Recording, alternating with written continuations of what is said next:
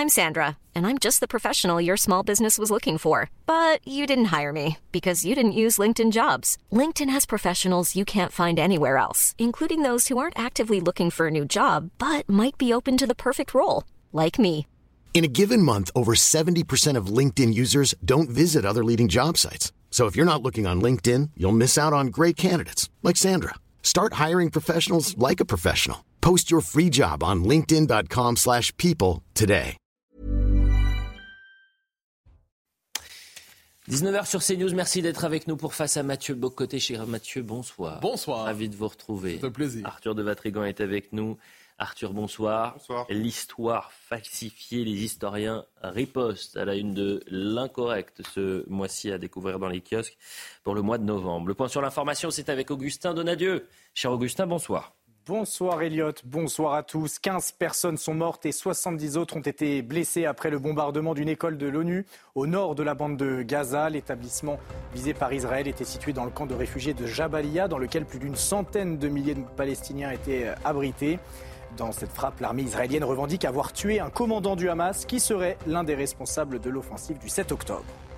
Le bilan des victimes françaises s'alourdit. Le Quai d'Orsay indique que 39 ressortissants ont été tués en Israël. 9 sont toujours portés disparus. Certains font partie des otages du Hamas, tout comme les plus de 240 personnes actuellement.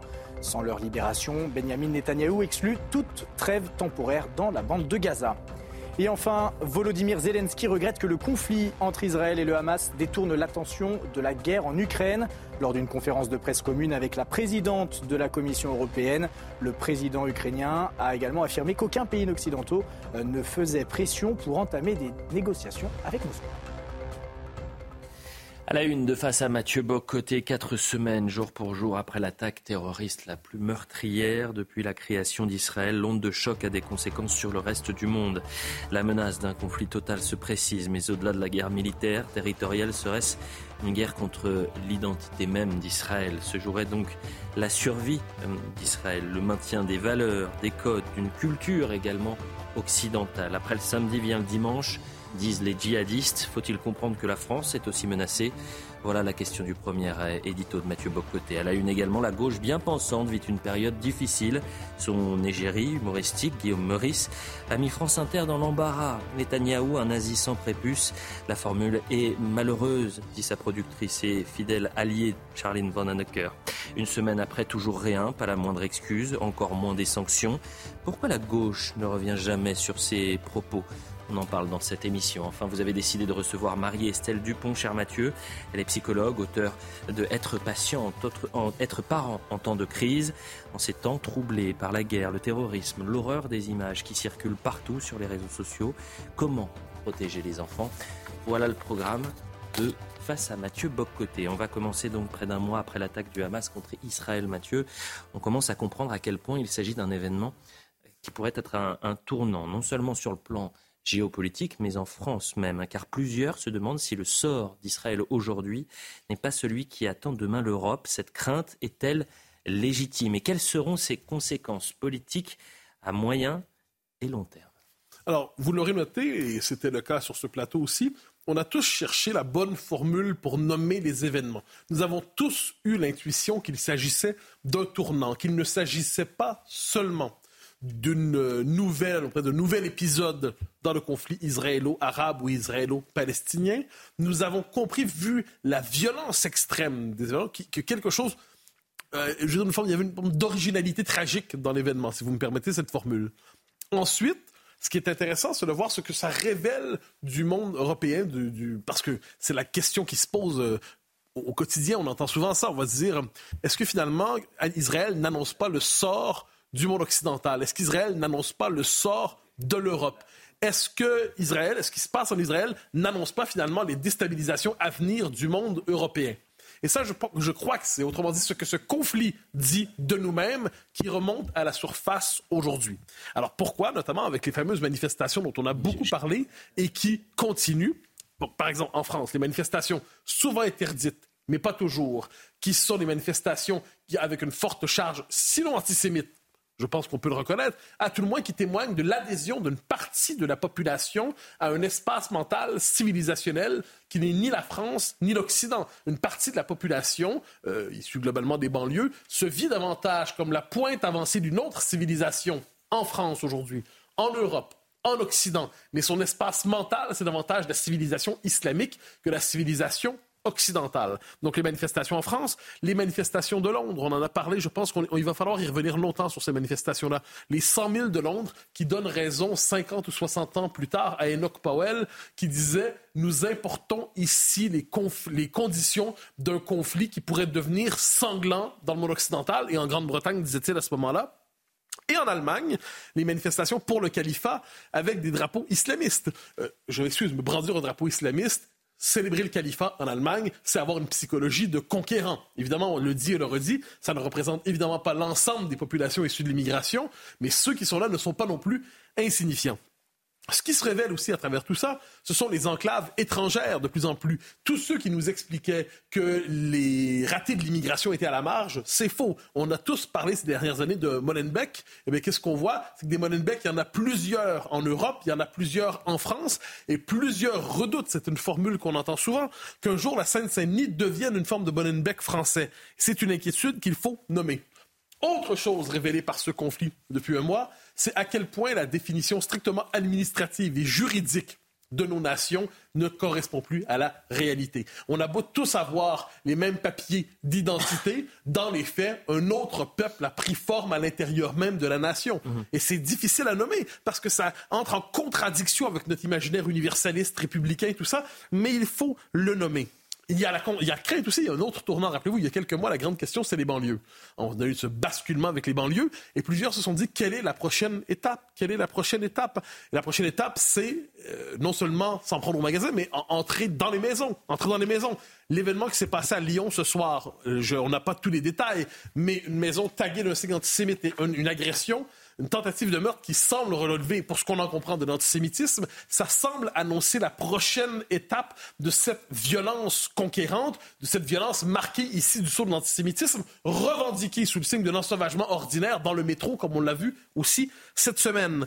Alors, qu'est-ce qu'on voit à travers tout ça? La grande question, c'était ces dernières semaines, est-ce que ce conflit, nous allons l'importer ici? Mais il est importé déjà depuis longtemps parce qu'une partie de la population issue de l'immigration se sent intimement liée, intimement liée à, à ce conflit, se sent appartenir à un des deux camps et décide de le reproduire ici, nous le voyons.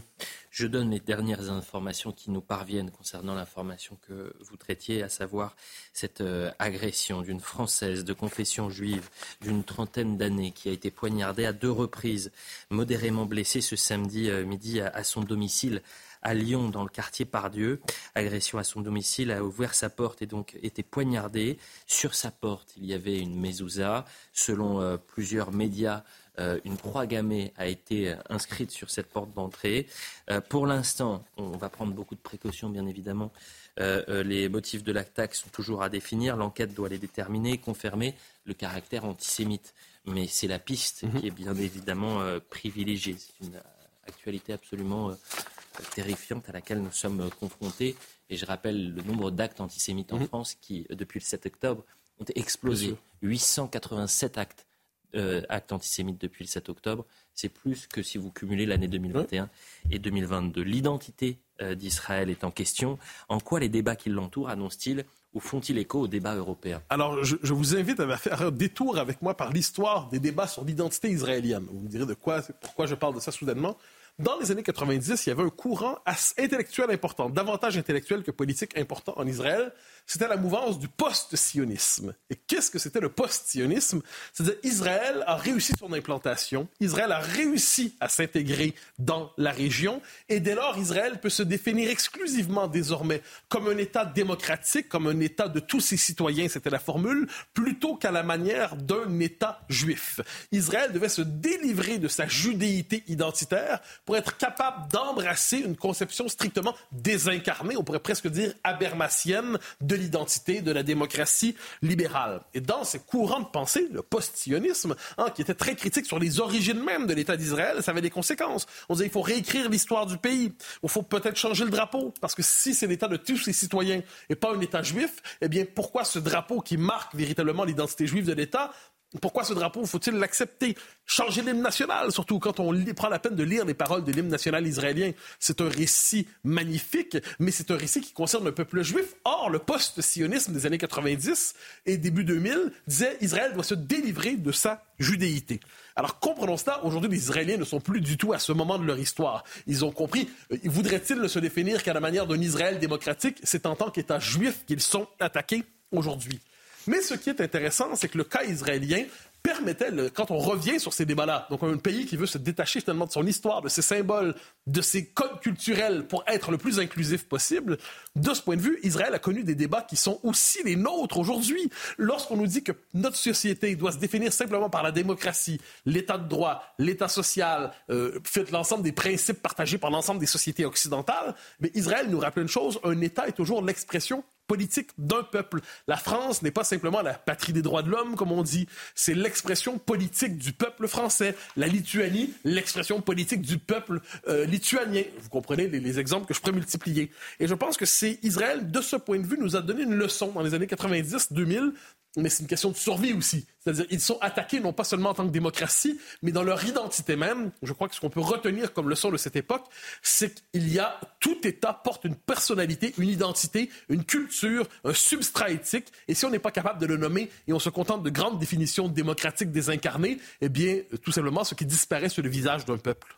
Je précise que l'agence France Presse confirme euh, cette euh, information du parquet qu'une femme à Lyon a bien été blessée par arme blanche, possible mobile antisémite. Euh, confirmation de l'avocat chez nos confrères de BFM, l'avocat de la victime, qu'il y avait bien une croix gammée sur la porte d'entrée de cette jeune femme d'une trentaine d'années. On apprenait qu'en Allemagne, 61% de la population veut désormais un moratoire sur l'immigration musulmane. Est-ce que ce chiffre est à comprendre dans ce contexte? Ben, Évidemment, évidemment, il faut comprendre les choses. Les manifestations dont on parlait plus tôt, l'émergence d'un peuple euh, d'une culture et d'une civilisation étrangère. En disant ça simplement, vous savez, les minorités nationales, c'est déjà difficile à gérer dans un pays.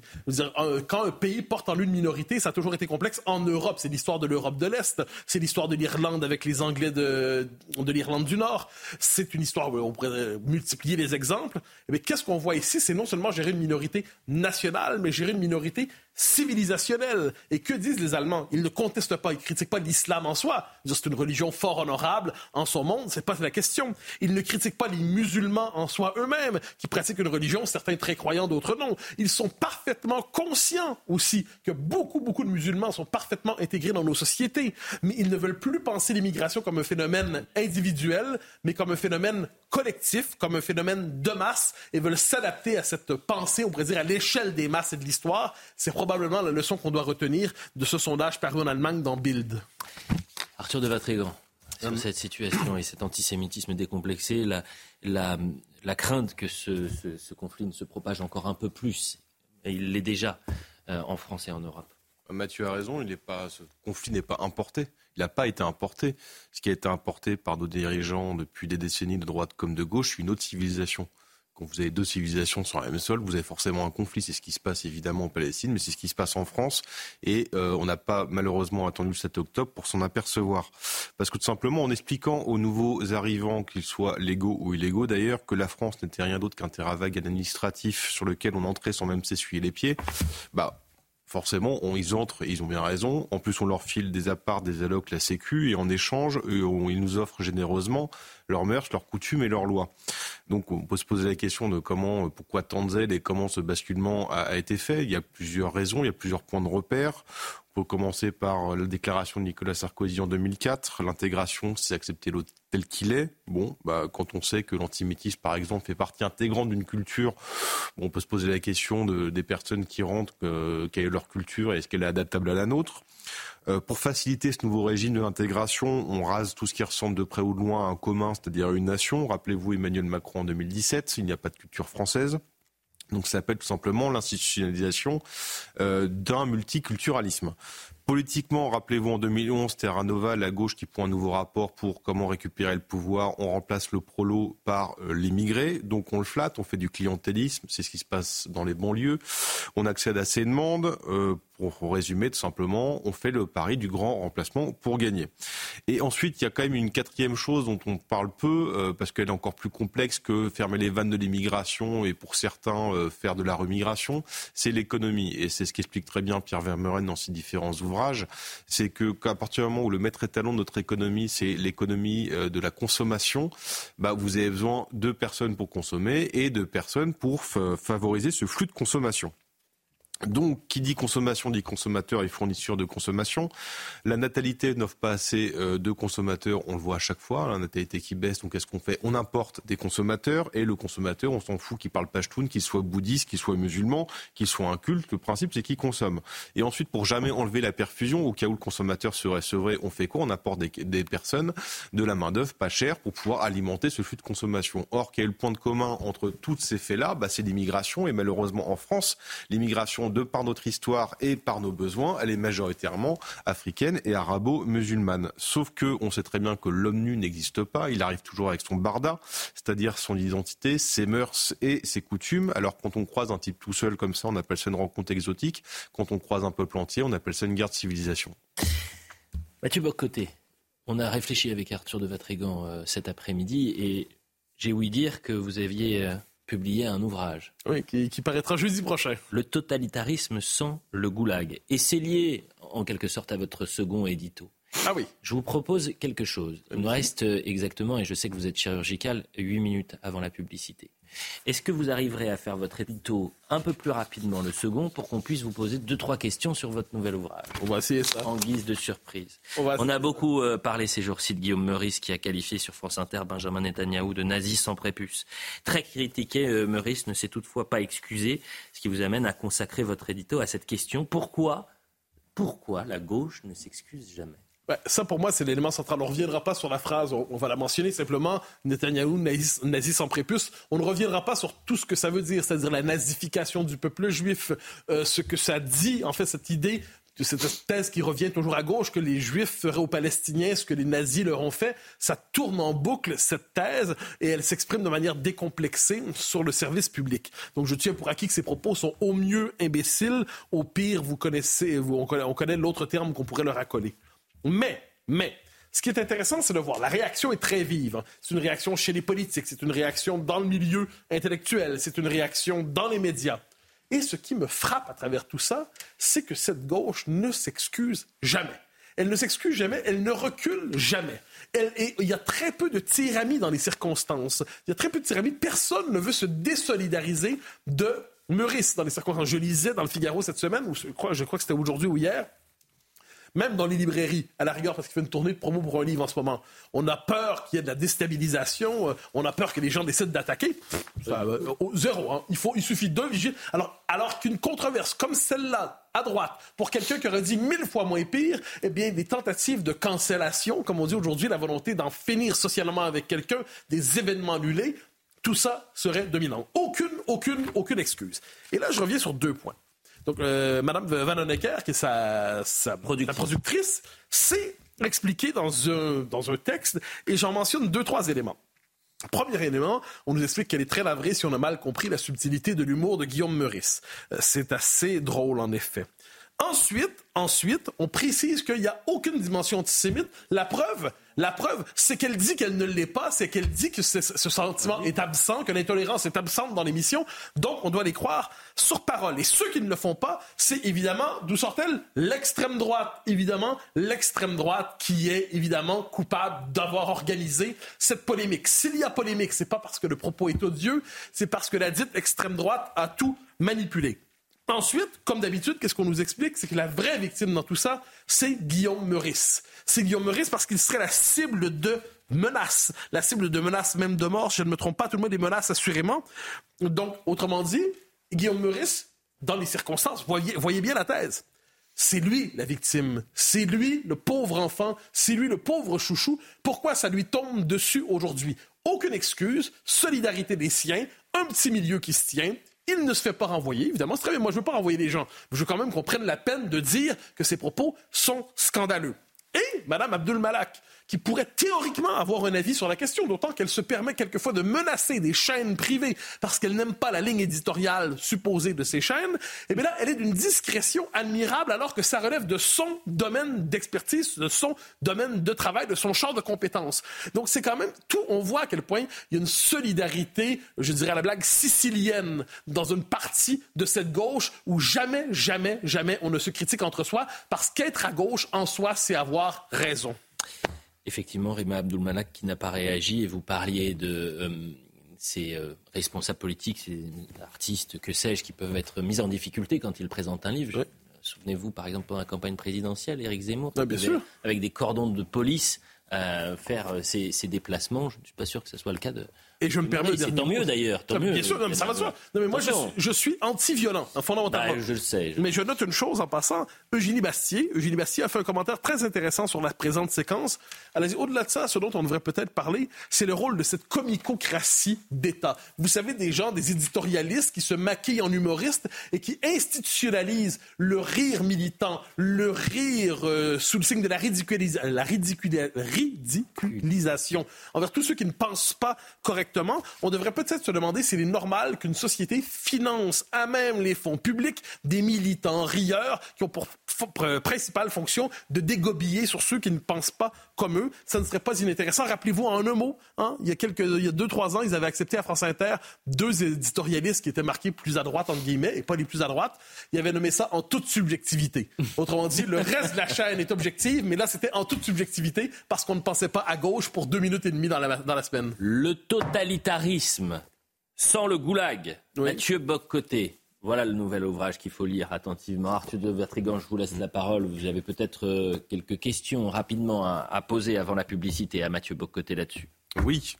Euh, qui dit totalitarisme sans goulag, dit totalitarisme sans tête, ou peut-être à multiples têtes. Donc comment, Mathieu, peut-il nous expliquer ce mécanisme? Et est-ce que, dans ces multiples têtes, l'une d'elles aurait le visage de France Inter? La formule est drôle. Euh, bon, euh, c'est un peu surprenant. Je, précise, c'est une interview surprise. Voilà, exactement. Euh, alors, je vous le dis en un mot. Le, propre du totalitarisme, qu'est-ce que c'est? C'est une conception religieuse mais inconsciente de l'être de la politique. C'est prétendre avoir le monopole pour soi du vrai, du juste et du bien. Et l'adversaire en lui-même est un adversaire fondamentalement illégitime qu'il faut au mieux rééduquer, au pire chasser de la cité et au pire pire le liquider. Dans l'histoire, on l'a vu. Le goulag était la grande méthode d'exécution, de liquidation dans l'Union soviétique des dissidents, des contradicteurs, des réfractaires. On vient de basculer dans une nouvelle époque, dans le monde occidental aujourd'hui, où on peut se passer de ces techniques, euh, on pourrait dire grossières, violentes, barbares de répression, mais la prétention à créer une société qui se veut parfaite, délivrée du mal, et pour cela délivrée de ceux qui se portent la marque du mal, qui pense mal, qui porte la mauvaise étiquette, en fait, à qui on collera toujours la mauvaise étiquette pour que l'on sache publiquement qu'ils sont des infréquentables absolus, eh bien, ça, je pense, c'est la marque distincte de notre époque. Donc, on a la grande erreur, je pense, du dernier, des 30-40 dernières années, c'est d'avoir cru que le totalitarisme était une exclusivité du 20e siècle, que ça s'était terminé avec la chute de l'URSS. Et je pense qu'on a sous-estimé à quel point c'était un, une tentation inscrite dans la nature même de la modernité. Et vous avez raison de dire qu'il a mille têtes aujourd'hui. Il n'a plus besoin d'être concentré en un seul organe. Et de ce point de vue, il arrive quelquefois qu'une partie des médias publics joue le rôle de commissaire politique. En 20 secondes, Mathieu Bocoté, vous avez été interrogé également dans le Figaro Magazine par euh, Alexandre Devecchio. Il y a une phrase qui m'a marqué. Voilà ce que vous dites sur le euh, régime universitaire. Son objectif, c'est reconstruire l'ensemble des sociétés occidentales à la lumière de la diversité, ce qui implique la déconstruction de tout ce qui y résiste.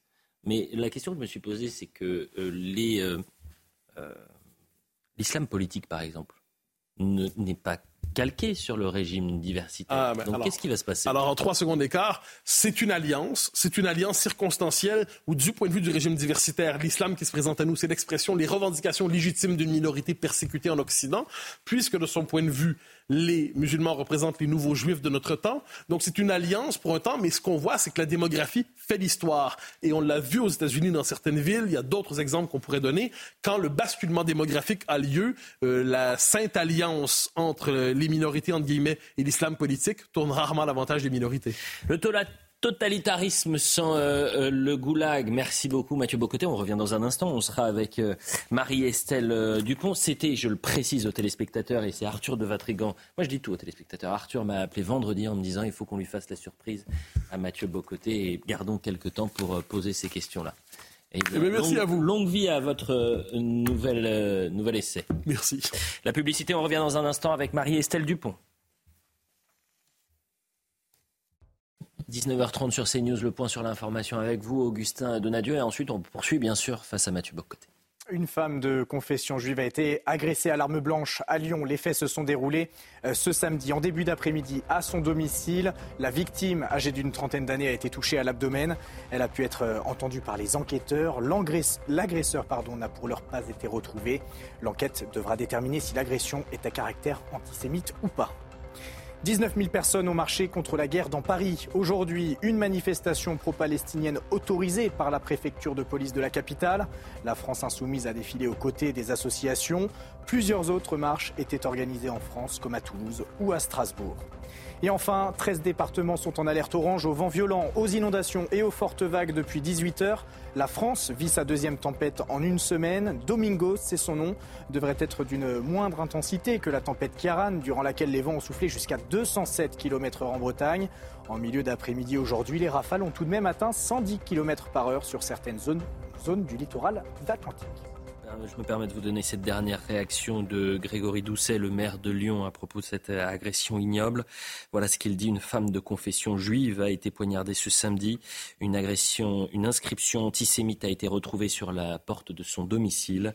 Un tel déferlement de violence est inqualifiable. Tout nous soutient à la victime et à ses proches. Et puis à 20h dans l'heure des Pro 2, nous serons en direct avec l'avocat de la victime. On salue Marie-Estelle Dupont. Merci d'être avec nous ce soir. Marie-Estelle, je rappelle votre euh, ouvrage Être parent en temps de crise. Alors pourquoi, Charles Mathieu, avoir euh, invité Marie-Estelle Dupont ce soir? Parce que le livre en lui-même que j'ai lu, je trouve que ça ajoute un regard. Donc le, le thème de fond de l'ouvrage, c'est la crise sanitaire et ce que ça a révélé de l'état psychique, mental, culturel, social des sociétés, surtout psychique et mental des sociétés occidentales?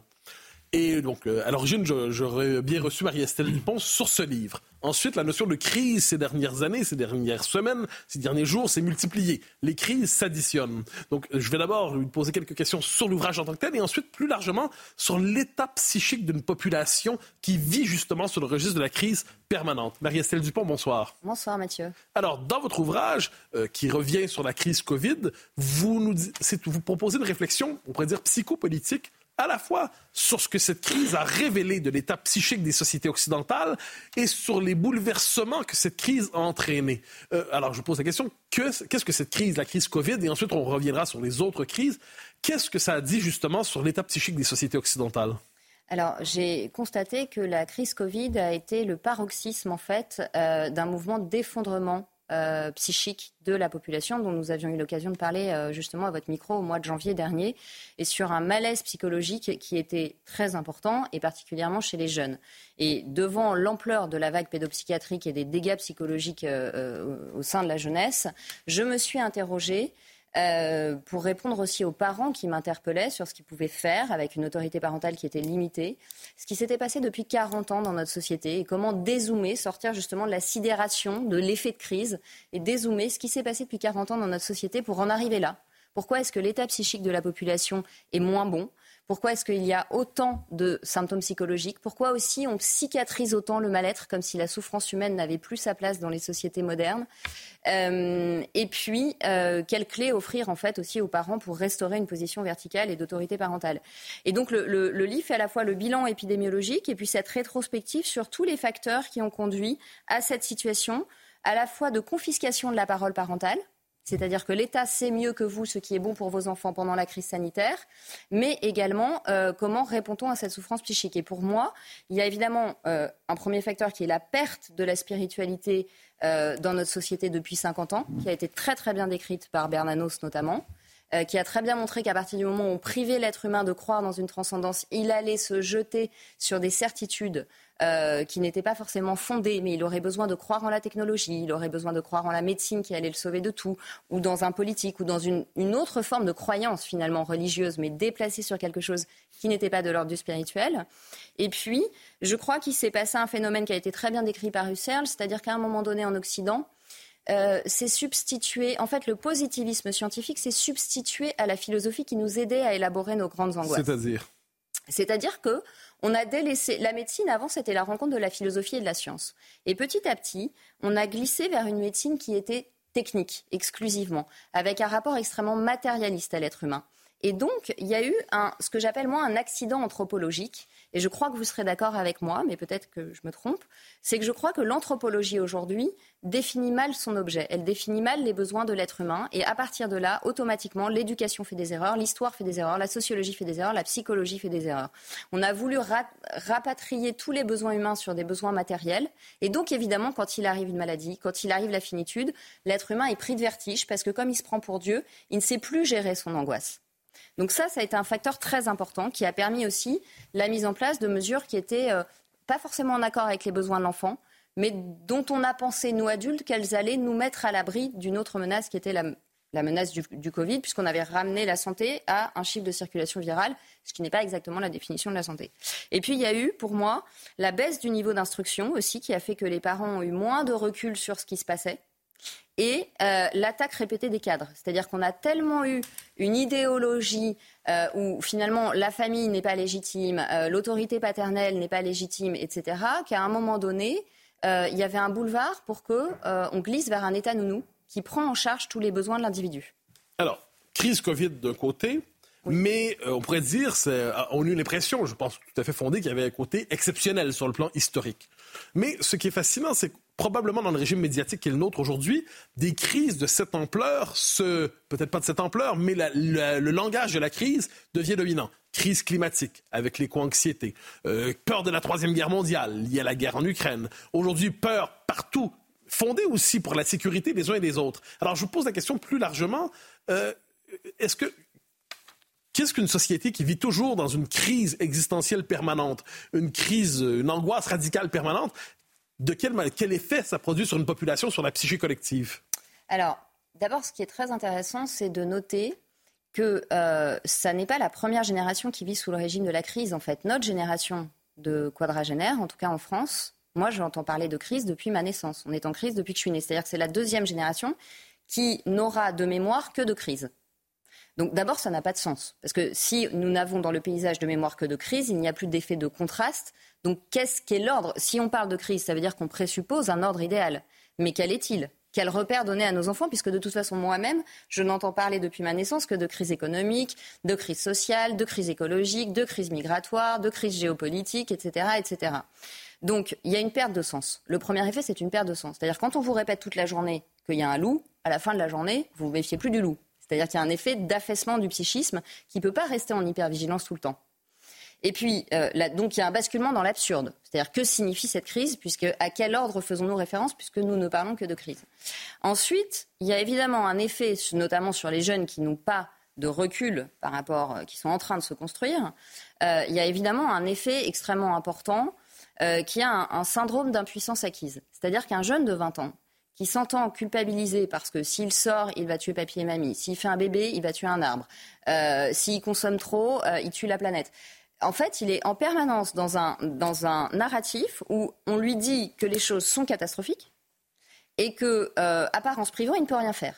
Donc ça déclenche des syndromes anxieux extrêmement importants. Ça participe aussi d'un isolement. Hein. On a euh, bientôt un colloque euh, de, professionnels justement de l'adolescence qui s'interroge sur cet isolement majeur de cette génération d'adolescents qu'il n'y avait pas chez les adolescents des générations précédentes. Euh, donc ils sont recroquevillés derrière des écrans. avec des messages extrêmement anxiogènes et par rapport auxquels on leur dit que globalement, ils ne peuvent pas faire grand-chose. La seule chose qu'ils peuvent faire, c'est se sacrifier, c'est-à-dire qu'on nourrit un sentiment de culpabilité d'exister. C'est évidemment extrêmement dépressiogène. Mais surtout, ce qui est frappant, c'est que face aux couches de crise successives, ce qu'on constate, c'est que la valeur de liberté, qui était quand même le modèle de notre démocratie occidentale, la valeur de liberté devient le vestige d'un monde passé.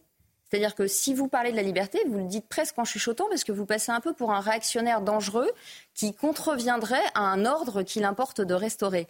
Donc, euh, ça va laisser la place à des autorisations, mais donc à une mainmise de l'État sur l'intimité extrêmement importante. Euh, et on voit bien là comment est menacé le débat démocratique. Parce que si on est tout le temps en crise, on est tout le temps dans l'urgence. Et si on est tout le temps dans l'urgence, on ne peut pas penser, on ne peut pas être nuancé, on ne peut pas réfléchir puisqu'il y a urgence. Donc ça devient l'argument massu. Rappelez-vous, toute une colère sociale qui a été mise de côté pendant la crise sanitaire au nom de l'urgence sanitaire. Donc on met de côté comme ça des éléments du débat qui sont très importants. Euh, et donc évidemment, ça menace, euh, ça menace le débat public d'hystérisation et de régression vers quelque chose que j'avais développé avec vous, qui est la notion de pensée binaire. C'est-à-dire que quand on vit dans la peur, on devient très binaire. Arthur de Vatrigan. Comment sommes-nous passés de l'enfant roi à l'enfant sacrifié? Ou alors peut-être que l'enfant roi était l'enfant sacrifié. Mais euh, comment expliquer ce, changement de priorité, de mécanisme? En fait, l'enfant roi et l'enfant sacrifié, euh, merci beaucoup pour cette question, sont, les, sont deux moments même, sont deux moments successifs d'un même phénomène. Dans les deux cas, l'enfant n'est pas à sa place. L'enfant n'a pas vocation à être le roi et l'enfant n'a pas vocation à être la victime sacrificielle. Simplement, dans les années 70, il y a cette injonction euh, à euh, jouir sans entrave et donc finalement ne pas poser de limite à l'enfant. C'est aussi pour ne pas avoir à se poser de limite à soi-même et à ne pas gérer la frustration inhérente à l'éducation d'un enfant. Mais on voit bien que quand un enfant est mis en position d'enfant roi, on l'abandonne. Hein. Philippe Jamet disait très bien que finalement, un enfant à qui on n'interdit rien, c'est un enfant qu'on livre euh, en pâture à une liberté qu'il n'est pas encore en capacité d'exercer. C'est pour ça que dans mon livre, je rappelle que voilà, la tendresse, les limites et la lecture, c'est déjà les trois outils que tous les parents ont, quelle que soit la crise dans laquelle ils sont, pour outiller leur enfant euh, et lui permettre de, penser le monde, euh, de penser le monde et de ne pas trop décompenser dans ce monde. donc l'enfant roi, c'est la première séquence. Je dirais que c'est le versant, le moment de l'opulence, quand il y a encore une opulence économique. Et puis, il va devenir l'enfant sacrifié quand les crises euh, vont se succéder, qu'on va avoir un échec patenté du régalien sur un certain nombre de questions, et que la démocratie va s'enliser dans une bureaucratie, finalement, où l'enfant va devenir la variable d'ajustement, on l'a très bien vu pendant le Covid, la variable d'ajustement des problèmes que les adultes ne savent pas gérer. Donc, euh, bah, il n'y a pas lié à l'hôpital, mais on va fermer des classes. Euh, finalement, comme euh, on ne sait pas comment faire avec euh, les adultes, et eh ben, vous, vous allez être isolé dans une chambre pendant dix jours alors que vous n'avez pas de symptômes. C'est-à-dire que finalement, il y a une inversion des valeurs dans, le, dans, notre société moderne qui est très déspiritualisée, qui ne se place plus avec des, adultes qui transmettent et qui sont des modèles. Et j'en avais parlé à propos du harcèlement scolaire. non pas que le harcèlement scolaire n'existait pas avant, mais il y, a une posture qu'on n'a plus parfois dans les institutions. Et où finalement, bah, l'enfant est livré à lui-même parce que les adultes d'aujourd'hui, pour beaucoup, sont des adolescents. C'est-à-dire que comme eux-mêmes, ils ne tolèrent pas la frustration, comme eux-mêmes, ils ne gèrent pas leurs angoisses, comme eux-mêmes, ils ne prennent pas de distance avec leurs peurs, bah, l'enfant, il est ballotté là-dedans. Et euh, le premier pas de côté à faire, je crois, à ce moment-là, c'est de redonner à nos enfants déjà des éléments de sémantique. Et de dire à un enfant, là, tu as peur, tu entends parler de terrorisme, mais le terrorisme, ce n'est pas la guerre, etc., euh, etc. Et de, euh, pour le décoller de la peur et de l'angoisse, euh, remettre vraiment des éléments de langage. Et moi, j'ai beaucoup insisté auprès des parents pendant la crise sanitaire pour qu'ils disent à leur enfant, tu sais, un effort, ça n'est pas un sacrifice, par exemple. Alors, je me permets de vous ramener sur, le, appelons ça cette psychologie de la crise que, permanente que nous connaissons en ce moment. Alors, on est dans un moment médiatique fort en ce moment où la, la, la la crise, enfin, le conflit israélo-palestinien occupe tout l'espace mental. Il y a quelques mois, c'était la crise ukrainienne et le conflit entre la Russie et l'Ukraine qui occupait tout l'espace mental. Est-ce qu'il n'y a pas quelquefois un risque de déréalisation ou de décalage à vivre toujours dans un système médiatique ou plus largement un débat public qui ne correspond pas nécessairement à la réalité des uns des autres? Donc on est capté par une crise, elle devient le sujet principal de préoccupation, sinon le sujet unique de préoccupation. Est-ce qu'en dernière instance, il n'y a pas une déréalisation de la vie des uns des autres qui suivent le, le récit médiatique du moment sans être capable de s'en extraire? Oui, c'est très important ce que vous dites. Euh, c'est d'ailleurs pour ça que je conseille aux parents vraiment de parler avec leurs enfants, mais de ne pas les exposer aux images euh, qu'il y a sur les réseaux sociaux et à la télévision, parce que ça déréalise, qui est un terme aussi euh, très psychologique, de déréaliser, de dépersonnaliser, c'est-à-dire que l'individu qui est bombardé d'informations exceptionnelles en permanence, mais avec à chaque fois un, exceptionnel qui change, un exceptionnel du climat, un exceptionnel de l'Ukraine, un exceptionnel d'Israël, etc., finalement, est saturé d'informations très anxiogènes. Euh, qui n'a pas le temps en fait d'analyser, de, filtrer, pour lesquels il n'est pas outillé parce que au moment où ces attentats arrivent, tout un tas de jeunes n'ont pas de connaissances historiques du conflit israélo-palestinien, par exemple, donc ils ne peuvent pas les mettre en perspective. Il y a un cortisol, c'est-à-dire il y a des hormones de stress dans le cerveau qui saturent, qui saturent, qui saturent, et ça court-circuite la pensée, ça court-circuite la réflexion, ça dissocie aussi complètement. Et là, le risque, c'est que les jeunes et même certains adultes, hein, ils le disent, je suis anxieux quand je regarde la télé, donc là j'arrête de regarder la télé parce qu'en fait ça n'apporte rien et je, n'apporte pas de solution, mais moi je vais mal.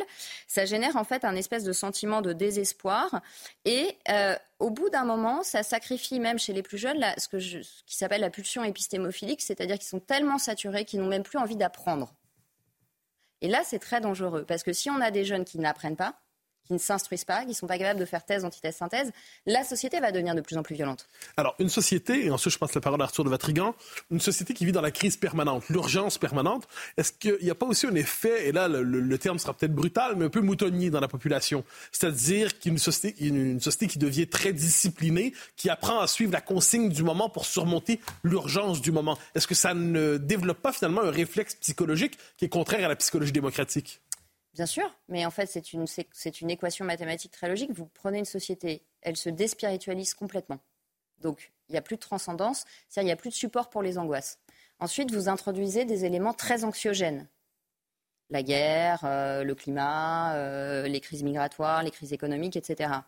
Sauf que les, les, individus sont déspiritualisés et sont dans une anthropologie exclusivement matérialiste, où ils sont des consommateurs contribuables. Donc ils n'ont plus d'outils pour faire face à cette angoisse. Donc que vont-ils faire? Ils vont se raccrocher coûte que coûte à des pseudo-certitudes qu'un narratif managérial bien ficelé va leur, euh, va vendre euh, assez simplement. On l'a vu avec les gestes barrières, les petites étiquettes un peu partout. Euh, et on va se raccrocher à ça dans l'espoir que ça nous sauve du danger. C'est-à-dire qu'à ce moment-là, l'être humain se dissocie et ne fait plus fond sur lui-même et sur son propre discernement pour dire à son enfant, par exemple, oui, effectivement, il y a ce danger, effectivement, tu ne vas pas voir ta grand-mère, mais rassure-toi, tu peux toucher la table, tu ne vas pas attraper une maladie. On n'a plus cette possibilité de remettre les choses en perspective, de les recontextualiser. Et effectivement, le traitement médiatique en boucle d'un sujet, puis ensuite on zappe sur un autre sujet, ça n'apporte rien à la pensée, et au contraire, ça nourrit une forme d'hystérie. Arthur de Vatrigan. Justement, pour prolonger, je vous fais une théorie conspirationniste. Euh, on sait qu'il y a dans tout homme et donc dans tout gouvernement un désir de contrôle. Euh, est-ce que ce désir de contrôle euh, et donc de rendre les sociétés dociles n'est pas inhérent à la démocratie? Si on reprend, vous avez cité Bernanos tout à l'heure, la civilisation moderne étant une conspiration universelle contre toute vie intérieure. Euh, est-ce que c'est pas malheureusement inhérent à la démocratie, ce, désir de, ce devoir de se rendre dociles les populations pour mieux les contrôler? Ah, Le matérialisme effréné est une conspiration contre la vie intérieure, oui, ça c'est sûr. Mais euh, je crois que Tocqueville l'avait très bien dit. Euh, en démocratie, on n'envoie pas les gens à l'échafaud, mais on fait en sorte de les ostraciser et de, de les condamner à une mort sociale s'ils ne sont pas dans le narratif dominant, oui. Et donc l'esprit moutonnier, il naît du fait que finalement, il faut avoir une très grande force de caractère, des valeurs, un ancrage, une confiance en soi. Et les gens, globalement, n'ont pas beaucoup confiance en eux. Ils ont un très fort besoin d'appartenance au groupe. Ils ont un très fort besoin du regard de l'autre pour les valider. Donc il y aura toujours qu'une minorité dans la population qui sera capable de se dire bah, je m'en fiche du regard de l'autre. Moi, je sais que mon enfant a besoin de ça. Donc là, tout en étant légaliste, je vais faire attention à ne pas sacrifier les besoins de mon enfant, par exemple. L'esprit moutonnier, il naît du fait que euh, quand vous êtes dans un modèle de société où euh, l'important c'est de se conformer, d'être euh, un performeur, d'être avalisé par vos pairs, d'être un winner, finalement l'honnête homme qui a une éthique et qui pense et qui remet les choses en perspective de sa morale, c'est quasiment un loser. Donc on favorise l'esprit moutonnier. Mais du coup j'ai dévié de votre question, mais j'y reviendrai. Ah, mais il nous reste une minute en fait, et je vous, je vous amène en fait sur cette question l'honnête homme a-t-il un avenir dans tout cela? C'est-à-dire l'homme qui réussit, qui est engagé civiquement, qui croit à son pays, qui, euh, aime ses proches, mais qui ne se laisse pas dévorer nécessairement par la passion du jour. Est-ce qu'il est, encore possible ou est-ce que finalement c'est l'exception? Ah, mais euh, c'est l'exception, mais il a un avenir. Les exceptions ont plein d'avenir. Mais euh, en tout cas, pour revenir sur le fait que les gouvernements cherchent à contrôler les populations. Oui, la, la, manipulation de la masse par un narratif, c'est le propre de tout régime en place. Et d'ailleurs, dans le livre, j'analyse le langage très managérial euh, euh, qui a été utilisé pendant la crise sanitaire. Mais ça, c'est le fait, finalement, de toutes les démocraties qui sont notamment en échec sur le régalien. C'est-à-dire qu'il va falloir justifier d'être là alors qu'on est en échec sur le régalien en, s'introduisant dans la vie, dans la sphère privée, dans l'intimité des individus et en les prenant complètement en charge dans un état nounou très bien rodé, puisque moins les gens sont instruits, moins ils ont envie de réfléchir. Donc finalement, ils se reposent d'eux-mêmes dans une servitude volontaire très bien décrite par la Boétie. Eh bien, un grand merci Marie-Estelle Dupont. Merci. Euh, à tous les trois. On se retrouve évidemment la semaine prochaine pour face à, Mathieu euh, Bocoté. Euh, dans un instant, c'est l'heure des Pro 2. On reviendra en, longueur sur cette agression ignoble à Lyon avec cette femme qui a été poignardée à, deux reprises. Son avocat sera en direct en ouverture de l'heure des Pro 2 et on sera également en direct avec Meir Habib. Restez avec nous pour euh, la suite de l'information.